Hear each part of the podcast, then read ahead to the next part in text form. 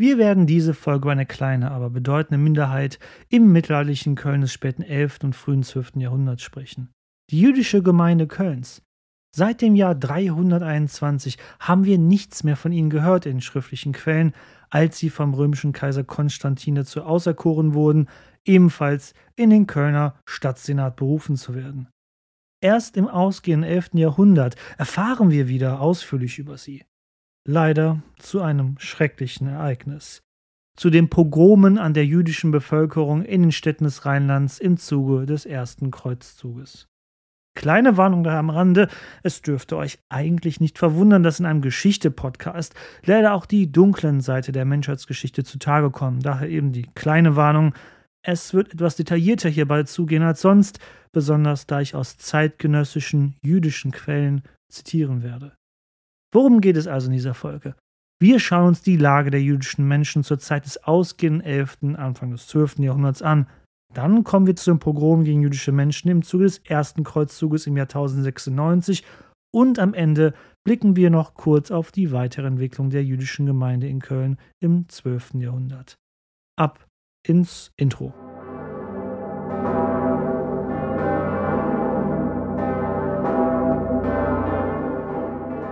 Doch bevor wir eintauchen in dieses auch teilweise ernste Thema, möchte ich die Zeit für organisatorische Dinge nutzen.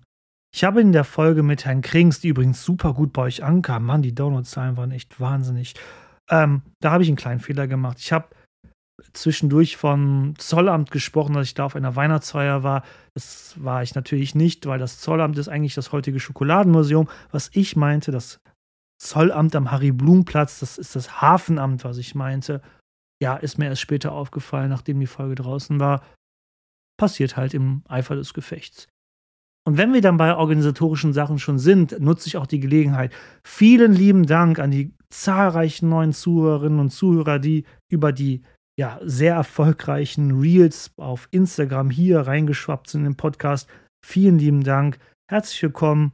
Wahrscheinlich sind die meisten von euch noch sich am Durchhören von den ersten Folgen an, aber falls ihr irgendwann nochmal hier ankommt oder das auch hier vielleicht vorzieht, herzlich willkommen bei Eine Geschichte der Stadt Köln.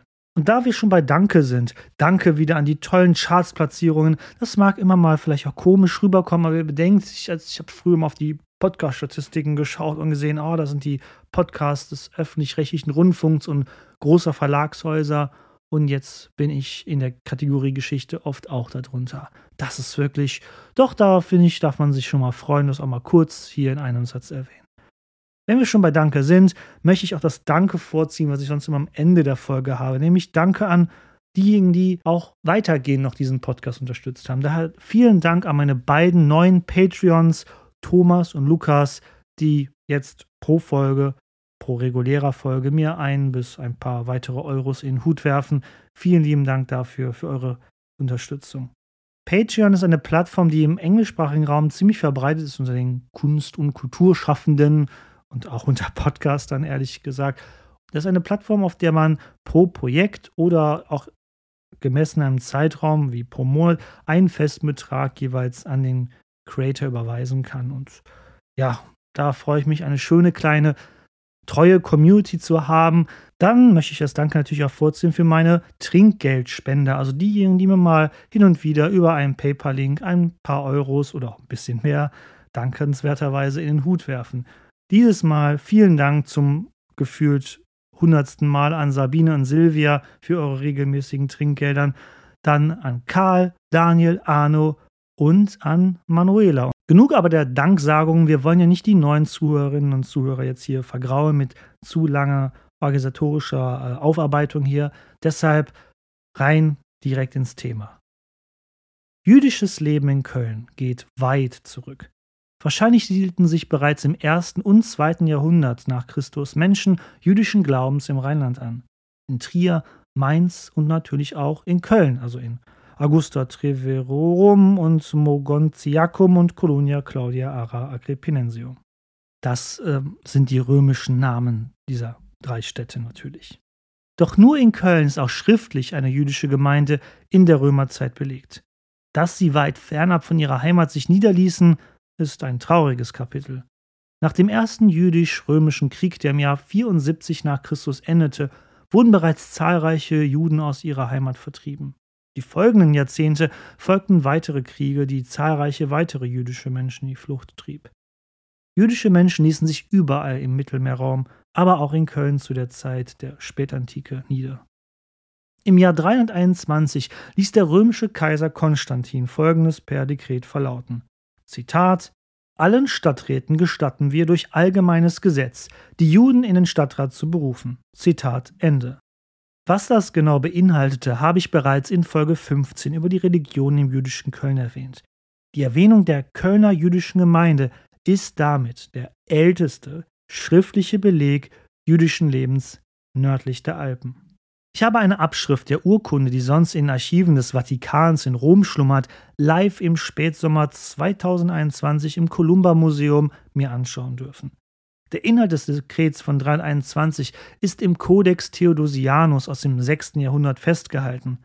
Dieser Codex Theodosianus, eine oströmische Gesetzessammlung, wurde auf Pergament niedergeschrieben. Wie die meisten antiken Texte ist aber die Originalabschrift des Dekrets aus dem Jahr 321 nicht überliefert. Antike Texte wurden meist auf Papyrus geschrieben, ein tolles Material zum Schreiben, aber kaum dafür geeignet, über Jahrhunderte fortzubestehen und nicht zu zerbröseln. Denn schon nach einigen Jahrzehnten zerfällt es bereits bei falscher Lagerung, was in den Wirren der Spätantike oft geschah. Erst als man im Frühmittelalter, wie auch in diesem Fall, auf das weitaus teurere Pergament zurückgriff, was viel haltbarer ist, konnten antike Texte dauerhaft gesichert werden. Vieles wird aber auch in der Zeit an antiken Wissen verloren gegangen sein, aber ich schweife ab und habe eine kleine Träne im Auge. Die Urkunde packe ich natürlich auf die Homepage geschichte.köln, das Köln natürlich mit OE geschrieben. Dort könnt ihr sie euch ansehen. Ich habe sie damals abfotografieren dürfen. Aufgrund dieses historischen Belegs nennt sich die heutige jüdische Gemeinde in Köln die älteste Gemeinde nördlich der Alpen. Was wir leider nicht wissen, wo lebten die jüdischen Menschen in römischer Zeit? Wo war ihre Synagoge? Wo befand sich ihr Friedhof außerhalb der Stadt? Gab es kontinuierlich eine jüdische Gemeinde in Köln? War sie bei der Plünderung Kölns im Jahr 355 durch die Franken vielleicht umgekommen oder davor, während oder danach sogar geflohen? Wie sieht es während der Merowinger oder Karolinger Zeit aus? Das wissen wir schlichtweg leider nicht. Dazu gibt es leider bisher keine Belege, nicht mal ein bisschen. Allgemein bekannt ist, dass im Reich von Karl dem Großen und seiner direkten Nachfolger Juden als Händler oder Ärzte in historischen Quellen vorkommen. Als bedeutende internationale Händler oder auch Ärzte standen sie unter direktem königlichen Schutz. Wie genau jüdisches Leben in Köln aber in dieser Zeit ausgesehen haben könnte, könnte uns ein archäologischer Fund aufzeigen, ein wertvoller Hinweis auf die Zeit des 9. Jahrhunderts. Südlich des Prätoriums, dem römischen Statthalterpalast und damit unter dem heutigen Rathausplatz, befindet sich in der Tiefe ein jüdisches Ritualbad aus sehr alter Zeit, dessen Ursprünge man bereits im 9. Jahrhundert vermutet. Dass es hier liegt, ist kein Zufall. Denn hier lag im Hochmittelalter, also später, so um 1100 herum, das jüdische Viertel Kölns. Ich werde mal versuchen, das so genau wie möglich auf meiner Homepage und auf Social Media darzustellen, denn die hiesigen Straßenzüge um das jüdische Viertel herum haben sich seit dieser Zeit nicht groß verändert lediglich die Bebauung innerhalb des Geländes. An jener Stelle stehen heutzutage das Rathaus, der dazugehörige sogenannte spanische Bau als ähm, Erweiterungsbau und das sich derzeit zum Zeitpunkt dieser Aufnahme im, äh, was haben wir eigentlich? Ah ja, August 2023 im Bau befindliche Museum Mikwa, was ja die Geschichte dieses Viertels und entsprechend auch das jüdische Viertel darstellen wird. Ach ja, liebe Mitarbeiterinnen und Mitarbeiter vom Museum Mikwa, ich weiß, dass äh, einige von euch hier zuhören. Wir hatten ja bereits das Vergnügen bei einer Veranstaltung im November 2022 und uns dazu ausgetauscht. Ich will weiterhin gerne mal dabei sein, wenn ihr die Baustelle wieder offiziell besichtigt. Ihr wisst ja, wie ihr mich erreicht. Meldet euch einfach.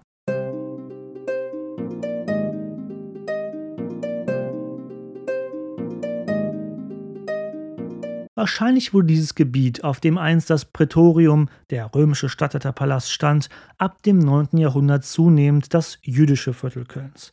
Das Prätorium wurde von den fränkischen Herrschern aufgegeben oder war vielleicht nicht mehr im baulich nutzbaren Zustand. Die Diskussion über den Verbleib des Prätoriums und wann es endgültig, also von der Oberfläche jedenfalls verschwand, hatten wir ja bereits rund 40 Folgen zuvor etwa. So entstand zwischen den heutigen Straßen der kleinen Budengasse im Norden, Unter Goldschmidt im Westen, Obenmarspforte im Süden und der durchgehenden Judengasse sowie Bürgerstraße im Osten das mittelalterliche jüdische Viertel Kölns. Ein nahezu rechteckiges, dicht bebautes Areal, das in zentraler Lage der Stadt lag. Das sich wohl zuvor in königlichem Besitz befindliche Gelände mitsamt verfallenem Prätorium war der bestmögliche Ort zum Siedeln für jüdische Menschen. Hier standen sie unter direktem königlichen, dann später erzbischöflichen Schutz, als die Erzbischöfe ab der Mitte des 10. Jahrhunderts für Köln die Aufsicht über die jüdische Bevölkerung erhielten. Ein Schutz, der ganz im Sinne dieser Zeit von den Juden mit Geld bezahlt werden musste. Ein Schutz, den sich der Erzbischof von Köln gut bezahlen ließ. Damit war natürlich kein Einzelfall.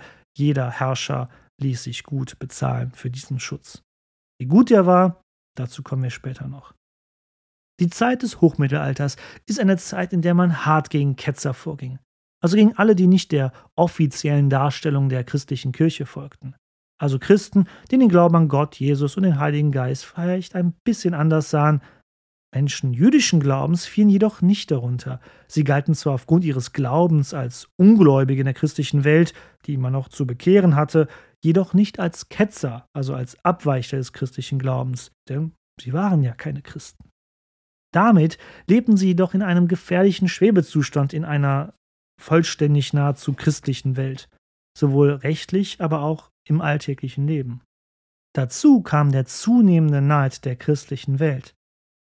Der Erfolg jüdischer Kaufleute in jener Zeit, die in der damals bekannten Welt gut vernetzt waren, denn in jeder Stadt, jedem Handelsort gab es eine jüdische Community, das stieß nicht überall auf Gegenliebe bei den christlichen Mitbürgern oder besser gesagt Mitmenschen. Die christliche Kirche wettert beispielsweise gegen die angeblichen Christusmörder. Dieser Vorwurf ist absoluter Blödsinn, aber so war es halt. Zudem bildet sich ab dem 9. Jahrhundert die berühmte, für uns jedenfalls berühmte mittelalterliche Ständegesellschaft heraus mit Klerus, Adel und ja, dem restlichen Menschen, womit die jüdischen Menschen selbst in eine Außenseiterrolle geraten, denn wozu gehören sie denn so? Gehören ja weder dem christlichen Klerus an, adelig können sie eigentlich, nee, können sie ja nicht mehr werden, und ja, arbeiten für die Kirche und den Zehnten zahlen können sie ja als Juden auch nicht wirklich. Es steckt sie also wirklich eine Außenseiterrolle und meinen Recherchen nach durften sie trotz königlichem Schutz nicht Land erwerben zur Landwirtschaft. Das war wohl nur Christen gestattet. Das weiß ich nicht for sure. Kreuzigt mich nicht darauf. Wenn ihr es besser wisst, schreibt es mir gerne, würde mich wirklich interessieren. Aber ich denke mir, in einer Welt, die tief von Agrarkultur, also Landwirtschaft und Viehhaltung geprägt ist, was ja damals 98 Prozent der Menschen getan haben, wiegt dieses Verbot sowas betreiben zu dürfen, glaube ich, sehr, sehr schwer. Und so zieht es die Juden nicht aufs Land, wo es sie natürlich auch gegeben hat, zu einem gewissen Grad, sondern weitestgehend in die Städte, wie auch nach Köln. Dort organisieren sie sich auch. Das Zusammenleben zwischen jüdischer und der mehrheitlich christlichen Bevölkerung war ständigen Wechseln unterlegen. Lange Phasen des nahezu guten Zusammenlebens, die es wirklich gab, wechselten mit äußerst brutalen Phasen. Eine davon würde im Jahr 1096 geschehen, als durchreisende Kreuzfahrer auf dem Weg ins Heilige Land durch Köln zogen. Das würde ich aber gleich noch separat beleuchten wollen.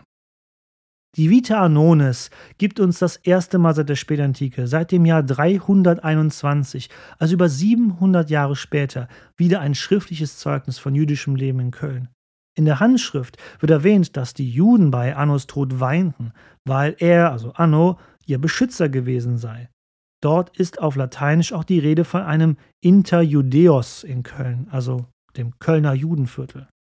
Als das 11. Jahrhundert zu Ende ging, lief es trotz der alltäglichen Anfeindungen, die immer stärker wurden, vergleichsweise gut für das jüdische Leben im Reich. Auch in Köln. Mehrere hundert von ihnen lebten allein in Köln. Oft waren sie aus Norditalien oder Frankreich her an die Stadt am Rhein emigriert und Köln galt neben vielen anderen Städten des Reiches als Zentren des europäischen Judentums. Doch dann begann der erste Kreuzzug im Jahr 1095.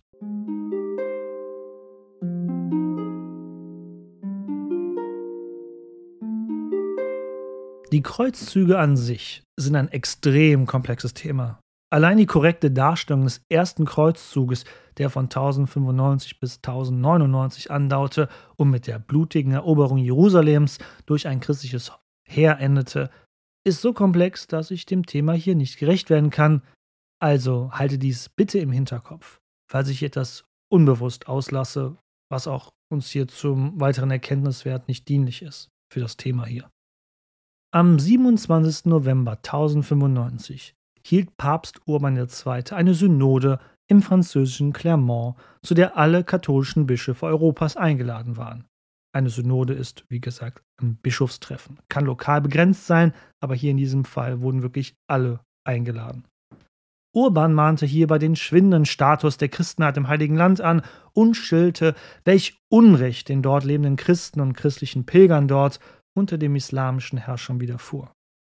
Die Motive des Papstes, hierbei einen Kreuzzug auszurufen, waren vielfältig, gingen weit über die bloße militärische Eroberung Jerusalems hinaus. Und ob das jetzt wirklich stimmte, was er sagte, oder nicht, oder doch, wie gesagt, das ist ein Thema, was viel zu groß ist für diesen kleinen Podcast und sein Thema. Deshalb machen wir einfach weiter. Interessant ist dennoch, dass zwar wohl rund 60.000 Menschen zum Kampf ins Heilige Land aufbrachen, denen bei Teilnahme die Erlassung aller Sünden durch den Papst hier wurden, taktisch klug gewählt vom Papst übrigens, da es einen Nerv dieser Zeit traf, der die Menschen beschäftigte, das eigene Seelenheil nach dem Tod zu sichern und in den Himmel zu gelangen. Aber diese zahlreichen Teilnehmer waren fast ausschließlich Franzosen. Aus dem Rheinland wiederum nahmen kaum welche daran teil. Die Gründe hierfür sind vielfältig. Der sogenannte Investiturstreit war noch im vollen Gange, übrigens auch ein Thema viel zu groß für diesen Podcast. Und Kaiser Heinrich IV. und das Papsttum stritten weiterhin heftig und erbittert darum, wer das endgültige Recht hatte, Bischöfe zu bestimmen und in ihr Amt einzusetzen. Und auch die deutschen Bischöfe waren zu dieser Zeit dann doch öfters gerne auf Seiten des Kaisers und unterstützten Gegenpäpste. Ich weiß nicht, ob wir das Thema hier schon mal hatten und ich weiß, ich drohe hier wieder auszuufern, aber das war ein beliebtes Mittel in der damaligen Zeit. Ein Papst kann man ja schlecht irgendwie umbringen. Also nennt man einfach einen neuen Papst und sagt, das ist der richtige Papst. Das haben die Kaiser, aber auch andere Könige Europas im Mittelalter und auch später noch gerne getan. Und das geschah halt auch in dieser Zeit. Nun gut, jetzt waren die meisten Kreuzfahrer Franzosen, doch das Rheinland war ja nicht weit weg von Frankreich und das ist ja auch heutzutage nicht. Und so wurde das Rheinland von durchziehenden Kreuzfahrerheeren heimgesucht, die auf dem Weg Richtung Jerusalem waren, entweder um über Landweg und dann über die Türkei dahin zu kommen oder eben hier durchzureisen, nach Italien zu kommen und auf ein Schiff zu steigen. Denn man darf nie vergessen, es gab nicht das eine große Kreuzfahrerheer. Aus vielen verschiedenen Regionen bildeten sich Herzüge unterschiedlicher Zusammensetzung, die sich auf den Weg machten. Aber warum stellte dies denn eine Gefahr für jüdische Communities dar, man wollte doch die Städte im Heiligen Land von den Muslimen zurückerobern und nicht irgendwie Unruhe im eigenen Land stiften, oder? Ja. Für die christlichen Kreuzfahrere war klar, wollte man die in eigenen Augen Ungläubigen im fernen Jerusalem besiegen, so musste man doch erst auch zu Hause die eigenen sogenannten Ungläubigen vernichten. Dies machte die Juden als einzige große und sichtbare Minderheit neben der christlichen Mehrheitsbevölkerung zur Zielscheibe. Doch die Verfolgung und die Gewalt war natürlich nicht nur religiös motiviert. Eine Reise nach Jerusalem anzutreten war aufwendig. Dem ach so christlichen Kreuzfahrerheer folgten nicht nur Ritter und Adlige. Zwar hatte Papst Urban II. bei der Synode hauptsächlich Ritter und Adlige adressiert, aber die Botschaft, dass bei einer Teilnahme an dem Kreuzzug jedem jegliche Sünden erlassen wurden, fand großen Anklang unter der gewöhnlichen Bevölkerung. Daher nahmen viele ja, gewöhnliche Menschen, auch wenn ich glaube, das nicht das richtige Wort dafür ist, äh, daran teil und erhofften sich von der Plünderung jüdischen Besitzes mehr Reichtum und materiellen Wohlstand und natürlich auch die Mittel dazu, diese Reise antreten zu können. Und wie gesagt, alle Sünden wurden ja erlassen, sobald man in Jerusalem war oder auf dem Weg dorthin sterben sollte. Das hat vielleicht auch ein bisschen dann die Moral was gesenkt, was die folgenden Blutrünstigkeiten angeht. Es waren dann auch diese, in Anführungszeichen, unprofessionellen Heere, die dann als allererstes in Richtung Heiliges Land loszogen. Zehntausende von Bauern, Knechten, niedrigen Adligen, Tagelöhnern und so weiter. Groß in ihrer Anzahl, aber unkoordiniert, kaum kontrollierbar als Gruppe, weil es keinen festen Anführer gab und vor allem waren sie militärisch unerfahren. Diese Gruppen waren es dann auch, die als erstes brandschatzend durch die jüdischen Gemeinden entlang des Rheins zogen. Am 13. April 1096 traf zum Beispiel der Wanderprediger Peter von Amiens mit seinen Scharen in Köln ein. Peter von Amiens war einer der zahlreichen Prediger, die die Massen gewöhnlicher Menschen begeisterte. Sie und auch andere Heere, angeführt von weiteren Wanderpredigern, zogen jedoch umgehend von Köln ab und weiter und brandschatzten aber dennoch zahlreiche Städte und Ortschaften mit jüdischer Bevölkerung im Rheinland. Nochmals, diese waren Teil des sogenannten Volkskreuzzuges, jener Scharen, die aus Bauern und gewöhnlichen Menschen, ich finde einfach kein besseres Wort, bestanden und vor dem eigentlichen Kreuzfahrerheer mit Rüstung, Pferd, Adligen aus Frankreich auskommt, loszogen. Ich sagte ja, ein sehr komplexes Thema. Ich krieg bestimmt nicht alles richtig auf die Reihe. Am 29. Mai 1096 trafen dann in Köln die ersten Nachrichten ein, dass die jüdischen Gemeinden in Worms und Mainz angegriffen und weitgehend getötet worden waren. Die jüdische Gemeinde in Köln wusste, dass es nicht lange dauern würde, bis man dies auch mit ihnen tun würde, sobald das nächste Kontingent für den Kreuzzug auf dem Weg ins Heilige Land mal wieder Köln passieren würde und nicht zuerst Mainz oder Worms. Auch an den Kaiserhof, der sich derzeit in Norditalien aufhielt, drangen die Nachrichten über die bis dahin nie dagewesene Bluttaten gegen die jüdischen Menschen in Europa, also ebenfalls in dem Ausmaß. Kaiser Heinrich IV. versuchte die Juden in seinem Reich vor Verfolgung und Tod zu schützen. Ja, genau. Der Heinrich, den Anno, unser großer Fan dieses Podcasts mit viereinhalb Folgen, vor über 30 Jahren eins gekidnappt hatte. Heinrich IV. wies explizit an, dass der Adel und der Klerus alles Mögliche tun musste, um die jüdischen Menschen zu schützen. Denn immerhin waren die meisten jüdischen Menschen in seinem Reich seine, ich mache hier Anführungszeichen, seine Juden. Nicht nur Nächstenliebe, sondern auch die Angst vor einem Verlust einer bedeutenden Einnahmequelle waren wohl die Motive des Kaisers. Doch einerseits war Heinrichs Herrschaft im Reich zu dem Zeitpunkt schwach, so wie fast immer. Er war auch noch in Oberitalien quasi eingesperrt und konnte keinen Alpenpass nach Norden überqueren ins mittelalterliche Deutschland, da die süddeutschen Adligen, die die Pässe besetzt hatten, sich gegen ihn verschworen hatten und ihm eine Rückreise verwehrten. Andererseits lag der Schutz der jüdischen Einwohner Kölns hier nicht mehr beim Kaiser allein, sondern direkt auch beim Erzbischof von Köln direkt. Wohl eines der vielen Privilegien, die einst Bruno, der Erzbischof Bruno, neben zahlreichen anderen Rechten für das Amt des jeweiligen Kölner Erzbischofs in der Mitte des 10. Jahrhunderts dauerhaft hatte sichern können. Interessant ist, wie sich die jüdischen Menschen in Köln zu schützen versuchten, denn viel Vertrauen in ihren Erzbischof vor Ort hatten sie wohl erstmal nicht. Aber lassen wir doch mal die Quellen sprechen. Eine davon stammt vom jüdischen Chronisten Salomo Bar Simson, der um 1140, also einige Jahrzehnte später, die Ereignisse in Köln des Mai-Juni 1096 festhielt, als ein Kreuzfahrerheer in die Stadt kam. Zitat es war am 5. Sivan, das ist der 29. Mai 1096, dem Vorabend des Schavut-Festes, als die Kunde von Speyer, Worms und Mainz nach Köln kam, der schönen Stadt, dem Ort der Gerechtigkeit, von dem Recht und Fürsorge für unsere in alle Winde zerstreuten Brüder ausging. Noch hier begann das Morden und dauerte vom Fest Schavut bis zum achten Tag des Tammuz, das ist der 1. Juni 1096. Als sie hörten, dass die Gemeinden niedergemetzelt worden waren, flohen sie, ein jeder zu seinem christlichen Bekannten und blieben dort die zwei Tage des Festes. Aber am Morgen des dritten Tages brach der Sturm los. Die Feinde zerstörten die jüdischen Häuser, raubten und plünderten, rissen das Bethaus nieder, holten die Torarollen heraus, entweihten sie und verstreuten sie auf den Straßen.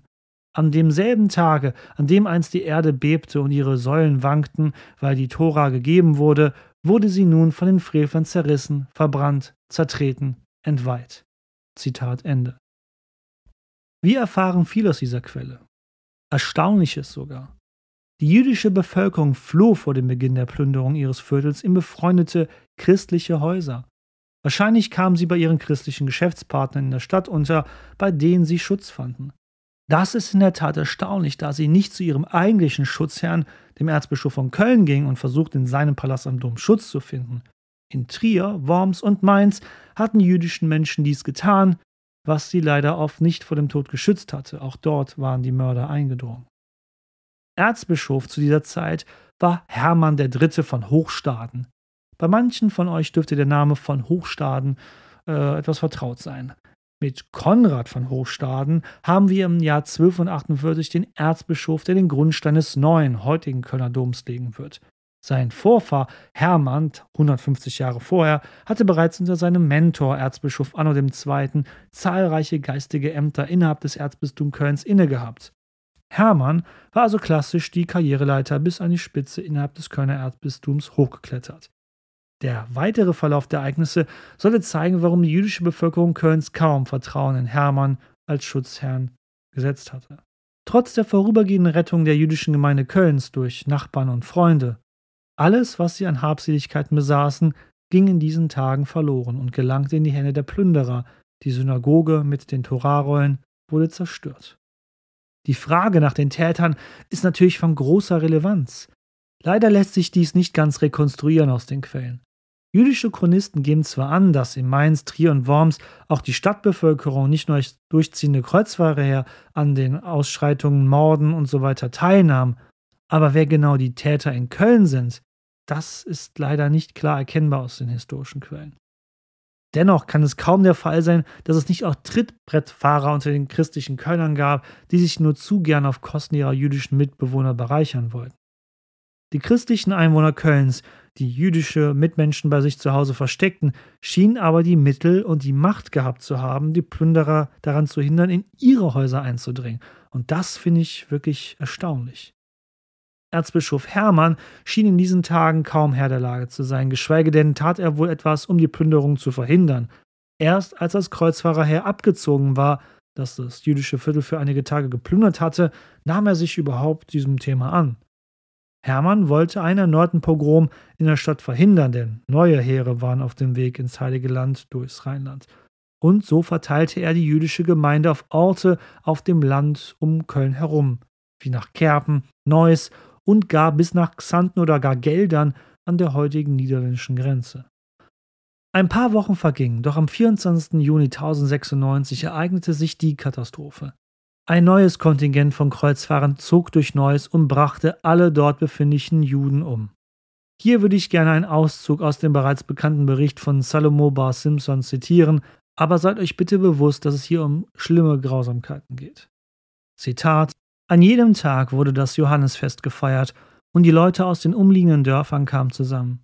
Sie schlugen den frommen Mar Shemuel ben Er Ascher samt seinen beiden Söhnen am Rheinufer und begruben auch ihn im Sand des Flusses. Einen der Söhne aber hängten sie zum Spott an der Tür seines Hauses auf. Einen anderen fromm, Er Itzak Halevi, quälten sie mit schwerer Folter, bis er das Bewusstsein verlor. Dann tauften sie ihn. Als er nach drei Tagen das Bewusstsein wiedererlangte, kehrte er nach Köln in sein Haus zurück, ruhte sich dort eine Stunde aus, ging dann an den Rhein und stürzte sich in den Strom.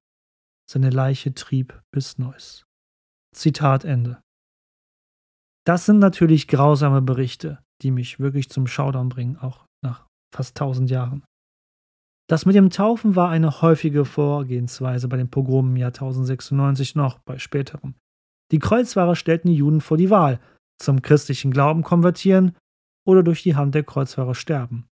Beides war keine Option für einen gläubigen Juden. Und dennoch, ihr habt es selbst gehört, unter solchem Druck haben die meisten ihren Glauben nicht abgelegt. Und so kam es zu entsetzlichen Verzweiflungstaten. Vielerorts brachten sich die versprengten Kölner Juden gegenseitig um, lieber so zugrunde gehen, als christlich getauft oder durch die Hand von unreinen Christen zu sterben. Berichte über Massentötungen durch die eigene Hand unter den Kölner Juden sind aus mehreren Orten bekannt. In Wevelingshofen, einem heutigen Stadtteil von Grevenbruch, Altena, Xanten, Mörs und Jülich. Für Ortskundige, das sind alles Orte um Köln herum, meist nahe des Rheins. Auf diese Weise kamen entweder durch die Hand der Kreuzfahrer oder auch durch eigene Hand selbst nahezu alle Juden Kölns um, die eigentlich unter dem direkten Schutz des Kölner Erzbischofs standen und auf ihn vertrauend sich ins Kölner Umland begeben hatten. Einzig und allein die Gruppe an Kölner Juden, die sich in Kerpen versteckt hatte, überlebte die Massaker des Jahres 1096 und kehrte danach in die Stadt zurück. Wie groß die Zahl der getöteten jüdischen Menschen war, ist leider für Köln nicht ganz nachvollziehbar. Da jedoch auch neben der Kölner Gemeinde auch die Mitglieder der dort ansässigen Gemeinden starben, in denen die Kölner Juden Zuflucht gesucht hatten, kann man schon von zwei bis 3.000 Toten im Umkreis von Köln ausgehen. Männer, Frauen und Kinder. Ich hatte mich im Vorfeld oft gefragt, wie ich solche Themen am besten darstelle. Seid gewiss, egal wie ihr denkt, wie ich das vorgetragen habe und was für eine Meinung ihr euch darüber bilden solltet, ob positiv oder negativ, lasst euch gesagt sein, mir ging das schon sehr unter die Haut, auch eben fast mit einem Abstand von tausend Jahren.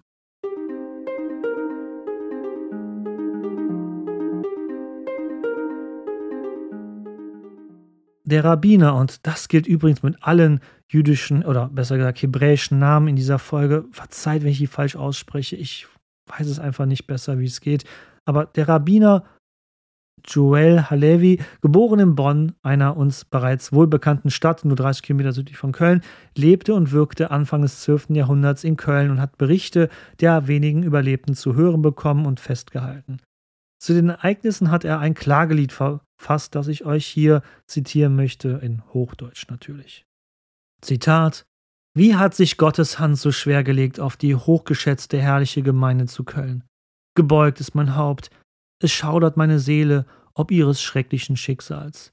Die Feinde wollten zu fremden Dienste sie verleiten, sprechend Führt sie zum Tode, wer nicht unseren Glauben sich bekennen will. Doch Jakob wählte den einzigen Gott sich immer, weinend feuerte ihr Oberhaupt sie zur Gesetzestreue an.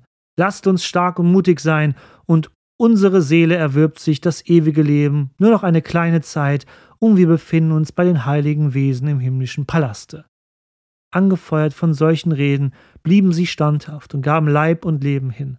Die tückischen Feinde verdammten sie zum Tode, stachen sie nieder mit Schwert und Lanze. Dennoch blieb ihre Seele anhänglich ihrem Gute. Väter küssten ihre winselnden Säuglinge, sie, wie einst auf Moria, zum Opfer weihend. Mütter verbargen das Angesicht, um nicht den Tod ihrer Kinder zu schauen, das füllende Mutterherz bebte und Tränen rannen von den Wangen, die grausam, sie schlitzten Schwangeren die Leiber auf und begruben sie lebendig in Felsklüften, andere wurden greulich gemartert, in siedende Kessel geworfen, lebendig aufs Rad geflochten. Alles dies ist über uns gekommen, doch fielen wir nicht ab von dir und murrten nicht gegen deinen Willen. Du bist gerecht, dein armes, bestürmtes Volk wurde hart bestraft. O schaue, ewiger, und richte den Feind, der wie ein Bär auflauert dem Hause Israel, dem Volke Gottes, das durch das Schwert gefallen ist. Zitat Ende. Die Pogrome von 1096 waren eine europäische Zäsur. Seitdem standen Tür und Tor offen, die ohnehin nicht umfangreichen Rechte jüdischer Menschen einzuschränken. Verbot von Tragen von Waffen, was in einer waffentragenden Gesellschaft wie der des Mittelalters nicht gerade ideal ist größere Abhängigkeiten vom Schutzherrn wie Kaiser oder jeweiligen Bischof, höhere Sondersteuern etc. Dazu kamen mehr und mehr Anfeindungen und krude Beschuldigungen, die ihr alle sicherlich schon mal gehört habt. Brunnenvergiftung, Hostienfrevel oder sogar Ritualmorde an Christen. Alles Unsinn, aber damals, wie auch teilweise leider heute, salonfähig in ganz Europa. Die Juden werden auch immer mehr aus den Berufen gedrängt, sodass sie am Ende auch nicht mehr die erfolgreichen Fernhändler sein können, sondern sich nur noch auf ja, den Geldverleih beschränken können. Trotz all dem Tod und der Vernichtung, all diese Berichte jüdischer Chronisten, die nach dem Pogrom von 1096 verfasst wurden, zeigen eins auf: Jüdisches Leben kehrte schon bereits kurz danach wieder nach Köln und ins Rheinland zurück. Die Wohnhäuser des jüdischen Viertels wurden wieder aufgebaut, die Synagoge ebenso. Neue jüdische Einwanderer ließen sich in Köln nieder. Was natürlich blieb, und das belegen ja die hier zitierten historischen Quellen, war die Erinnerung an das Schreckliche, das Grausame, was im Jahr 1096 geschehen war. Ab dem Jahr 1130 haben wir den ersten Beleg für das sogenannte Judenschreinsbuch. Was heißt das? In dieser Zeit nutzten Menschen von nun an vermehrt in der Stadt die Schrift, um das alltägliche Zusammenleben zu organisieren, so wie wir dies auch tun. Sei es in Verwaltungen oder per Chat oder über unsere Handys, wenn wir uns Textnachrichten schreiben. In diesen Schreinsbüchern, das sind sowas wie mittelalterliche Grundbücher, Köln war übrigens einer der ersten Städte überhaupt oder sogar die allererste nördlich der Alpen, wurden Listen der Einwohner erstellt, aber auch Dinge wie Rechtsverträge oder Eigentumsverkäufe festgehalten. Die Stadt Köln hierfür war in Schreinsbezirke aufgeteilt worden. Ein wirklich tolles Thema, was wir mal in andere, an anderer Stelle gut äh, und intensiv behandeln müssen. Aber nur so viel sei gesagt, diese Schreinsbezirke orientierten sich größtenteils exakt an den Grenzen der jeweiligen Pfarrbezirke, die man auch damals Kirchspiele nannte. Die Schreinsbücher bewahrte man in Truhen auf, die man damals auch Schreine nannte, während für uns heutzutage Schreine ja eher primär Objekte sind, die schön verziert Reliquien aufbewahren. Aber damals konnte auch eine ganz normale Holzkiste ein Schrein sein. Die Schreinsbücher stellen damit eine wichtige, schriftliche, historische Quelle dar, da viele davon noch erhalten sind. Bei dem Einschluss des Kölner Stadtarchivs im Zuge des U-Bahn-Baus der neuen Nord-Süd-Stadtbahn im Jahr 2009 sind jedoch einige davon beschädigt worden und sind nicht mehr im Format so guten Zustande wie vor dem Einsturz. Ich hoffe, ich kann mir mal ein Schreinsbuch immer mal im neuen Gebäude des Kölner Stadtarchivs zeigen lassen, aber ich sag's mal so, ich bin optimistisch. Mehr sage ich aber nicht dazu erstmal. Aber schon mal als kleine Preview für euch, wie so ein Schreinsbuch aussieht. Ich stelle euch mal auf die Homepage geschichte.köln und auf Social Media die Tage mal ein Bild davon, wie das aussieht oder aussah, besser gesagt. Erst später ging man bei den Schreinskarten dazu über, die Einträge nicht mehr auf großen Pergamentseiten, sondern in wirklichen Büchern abgeheftet, gebunden niederzuschreiben. Diese wurden dann in der jeweiligen zugehörigen Pfarrkirche oder jedenfalls in einem Gebäude daneben oder in der Nähe aufbewahrt. Auch für das jüdische Viertel gab es ein eigenes Schreinsbuch. Aber Moment mal, werdet ihr fragen, eine jüdische Gemeinde wird doch wohl kaum eine Pfarrkirche gehabt haben. Wurde das Schreinsbuch dann nicht in der Synagoge im jüdischen Viertel aufbewahrt? Nein. Und das war das Besondere am Judenschreinbuch. Es wurde eben nicht in der Synagoge aufbewahrt, sondern in der christlichen Pfarrkirche St. Laurenz, was sich in der direkten Nachbarschaft des mittelalterlichen Judenviertels befand, quasi auf der anderen Straßenseite der Straße unter Goldschmied. Leider existieren sowohl die Synagoge, jedenfalls oberirdisch, als auch die Pfarrkirche St. Laurenz nicht mehr. Und warum? Ja, das werdet ihr leider noch im Verlauf des Podcasts noch erfahren. Wo befand sich die Synagoge denn im jüdischen Viertel? Ganz einfach, genau in der Mitte. Das lässt sich leider derzeit zum Zeitpunkt der Aufnahme 2023 schlecht darstellen, da ja derzeit noch das neue Mikwa-Museum erbaut wird, das die Geschichte dieses Viertels ja repräsentieren soll. Ich bin mir aber sehr sicher, dass im fertigen Museum dann aber genau erkennbar sein wird, wo was in diesem dicht bebauten jüdischen Viertel sich wo befand. Denn man möchte dort die archäologischen Funde in den Museumsbau integrieren Vielleicht verlinke ich mal die Seite zu den Projektdaten, da könnt ihr euch das auch mal anschauen, wie das mal aussehen soll. Das heißt, man wird dann auch die ausgegrabenen Areale des mittelalterlichen jüdischen Viertels quasi begehen können, so ein bisschen wie ein überdachtes Pompeji. Die Pfarrkirche St. Laurenz befand sich einst dort, wo heutzutage das, ich weiß nicht, warum sie es so nennen, das Kundenzentrum Innenstadt der Stadt Köln sich befindet. Wie viele Stunden habe ich dort verbracht für einen neuen Pass oder einen neuen Personalausweis trotz Termin? Ja, aber wie so viele Pfarrkirchen wurde St. Laurenz ein Opfer der Säkularisierung, wurde 1818 abgerissen. Aber nochmal, warum nennt die Stadt das Kundenzentrum? Ich bin doch kein Kunde der Stadt, ich bin ein verdammter Bürger dieser Stadt. Also nennt es doch Zentrum für die Menschen in Köln oder so. Ich weiß es nicht. Ähm, weiter geht's. Interessant an den jüdischen Schreinsbüchern in St. Laurenz ist hierbei, dass hier drin auch Geschäfte nicht nur zwischen Juden festgehalten wurden, sondern auch zwischen Juden und Christen. Und das Ganze natürlich in Hebräisch. So sind für 1135 beispielsweise 35 Häuser in jüdischem Besitz überliefert in diesem Areal, wo heutzutage Rathaus, spanischer Bau und das jüdische Museum sich befinden. Bis 1340 würde die Zahl auf 70 Häuser steigen mit rund 800 Einwohnern. Zur genauen Bedeutung der Schreinsbücher und warum sie in jeweiligen Fahrbezirken meist organisiert wurden, würde ich, wie gesagt, ein anderes Mal gerne an gegebener Stelle kommen. Und ja, damit würde ich für diese Folge zum Ende kommen. Und dieses Mal fällt es mir echt schwer, hier ein Ende zu finden, weil erstens war es dann doch hin und wieder ein, oder was ist hin und wieder, es war ein düsteres Thema. Zweitens habe ich meine Danksagung ja schon am Anfang gemacht. Deshalb bleibt mir eigentlich nichts weiteres zu sagen als folgt meiner Homepage, abonniert meine Blogbeiträge dort, dann verpasst ihr keine neue Folge mehr. Abonniert diesen Podcast in eurer Lieblings-App. Ihr macht das noch viel zu selten. Das kann ich in den Statistiken übrigens sehen.